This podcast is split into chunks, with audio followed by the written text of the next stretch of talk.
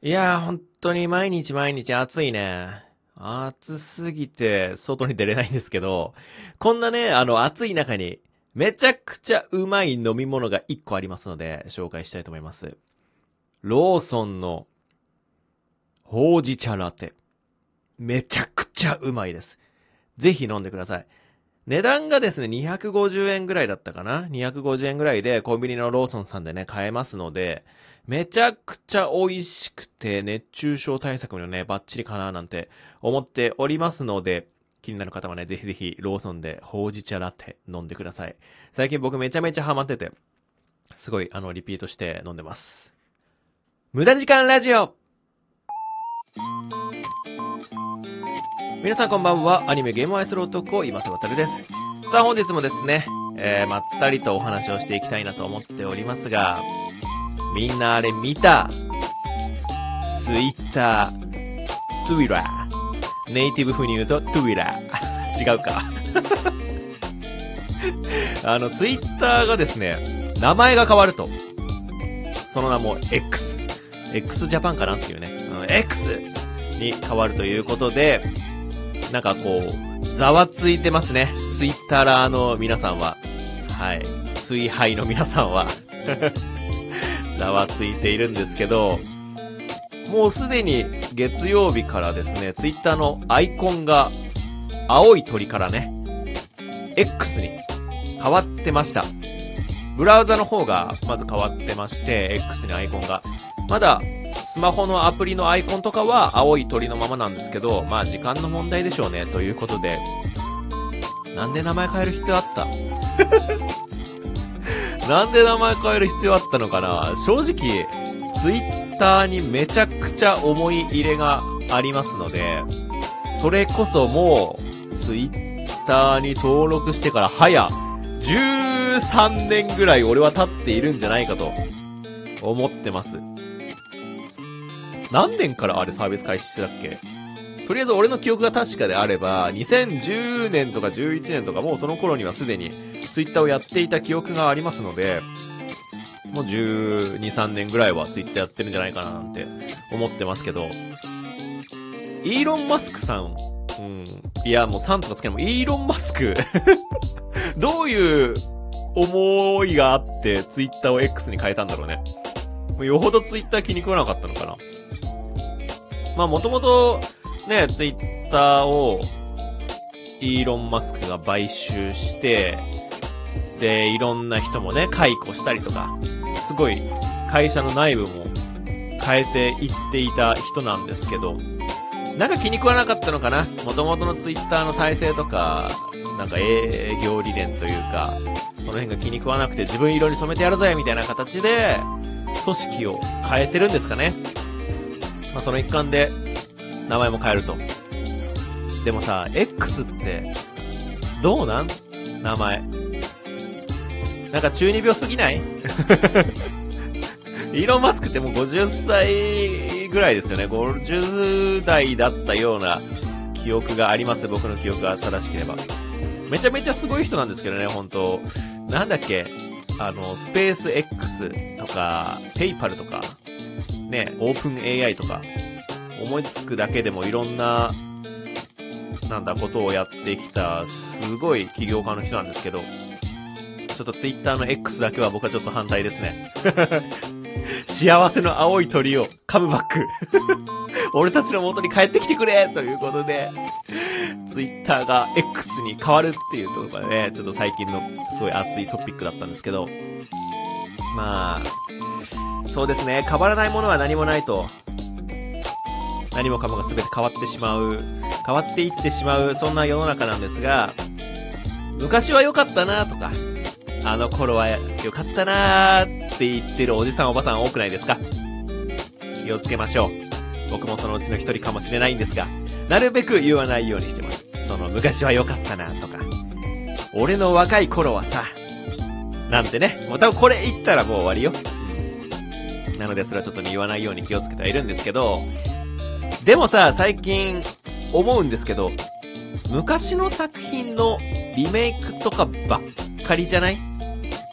どうなんですか？別にその昔は良かったなって言うつもりはないんですけど、なんかこう、社会的にというか、うん、世間的に昔の作品良かったな風潮ないですか？ねえ、なんかもうみんなおじさんとおばさんしかいない？もしかして。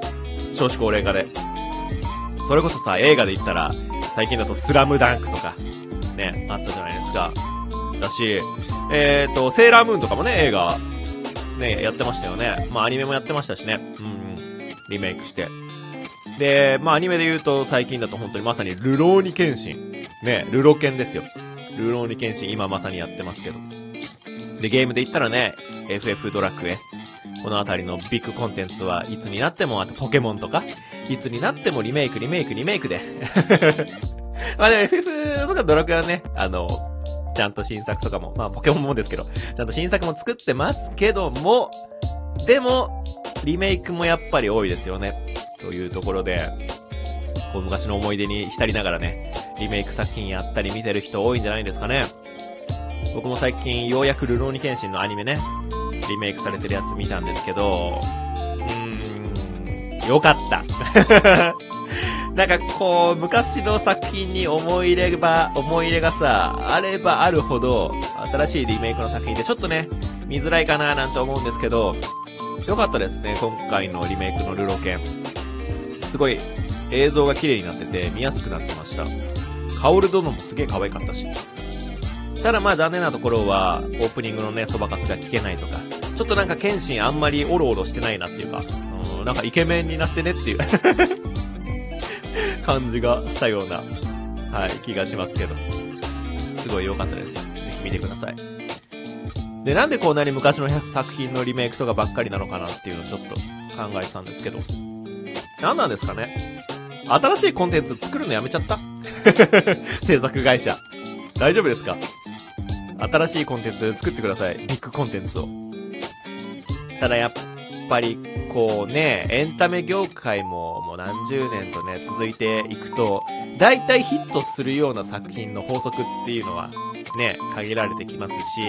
それで言うと最近だと異世界転生ものばっかじゃないですか。ほんともうあれこそ本当にやめてほしい。リメイク云々よりも異世界転生転移ものばっかりな、このアニメ業界をちょっと俺はどうにかしてほしいと思っているんですけど、何なんだろうね。やっぱり、こう、爆発的なヒットするような、新しいコンテンツを作るっていうのはすごい、まあ難しいんでしょうね。それこそ過去のね、偉大なる先輩たちがいるわけですから、ゲーム業界、RPG 業界には、ファイナルファンタジー、ドラゴンクエスト、いますし、ね、アクションゲームだったらね、まあいろいろ、まあロックマンとかね、マリオとか、ドーキーコング、いろいろありますからね。だからやっぱり新しいものを作るの難しいんでしょうね。気合もいるし、それこそイーロン・マスクだってツイッター買収してね、X って名前変えて新しいサービス風に見せてるぐらいですから。難しいんでしょうね。なんか、こう、現代は情報が多すぎて何を選べばいいかわかんないっていうのが多分すごいでかいと思うんですよ。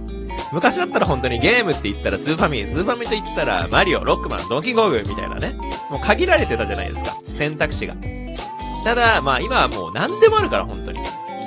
ゲームだってパソコンでもできるし、プレスでもできるし、スマホでもできるし、ね、もうな、なんでもかんでも、どこでもできるんで、何していいかわかんないっていうね。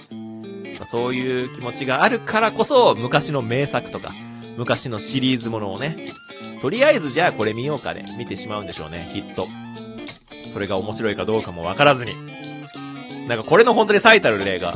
最近映画公開しましたジブリの君たちはどう生きるかっていう作品があるんですけども、あのー、公開されるまで物語のあらすじもう公開しないですし、予告映像とかキャストの情報ももう一切何も宣伝しないという、宣伝しないことが宣伝というね、異例の宣伝方法を取った映画なんですけど、こちらの映画、ま、なんとジブリということで、みんなね、気になって見ちゃってます。その結果、公開4日間で観客動員が135万人、興行収入が40、40じゃないね、21億円、21億円を記憶してますと。で、これがどのぐらいの大きさなのかというと、2001年に公開された、千と千尋の神隠しの初動4日間の興行収入を超える記録ということで、本当にそんなに面白いのか、君たちはどう生きるのか。ということでえー、まあ僕はまだ見てないんですけど、なんか、最近のね、あの、ジブリの作品と言いますか、早尾さんのね、早尾さんの作品は、あまり僕は個人的に好みではないので、こう、いろんな人のレビューを見てから見に行こうかなと思いながら、まだ見てないです。で、ツイッターとかで調べてると、やっぱりなんかこう、賛否両論というか、まあ、もちろん賛否両論あるのは、まあ、どの映画でもそうなんですけど、なんだろうね。よくわかんなかったっていう。よくわかんなかったツイートをよく見ますね。なんなんだろうね。あの、いい方向によくわかんなかったなら、まあいいんですけど、確かめに見に行きたいな、なんて思ってはいますが、まあなんかそれで、なんかこの宣伝しない宣伝になんか僕も乗っかっちゃったってことになるのがちょっと悔しくはあります。はい。まあ近いうちにね、ちょっと見に行こうかななんて思ってますけど。うん。僕は個人的に分かりやすい映画とか分かりやすい作品が好きなんで、ね、それこそ僕プリキュア大好きで見てますけど、なんでプリキュアの話ってなるけど、プリキュアって毎回こう悪い奴が現れて、プリキュアが悪い奴をえいってやっつけて、えめでたしめでたしで終わるんですよ。もうなんかそんな感じの作品がね、僕はぱ好きなんだよね。わかりやすい作品が。はい。ということでね、あの、最近のコンテンツ業界に対する思いでした。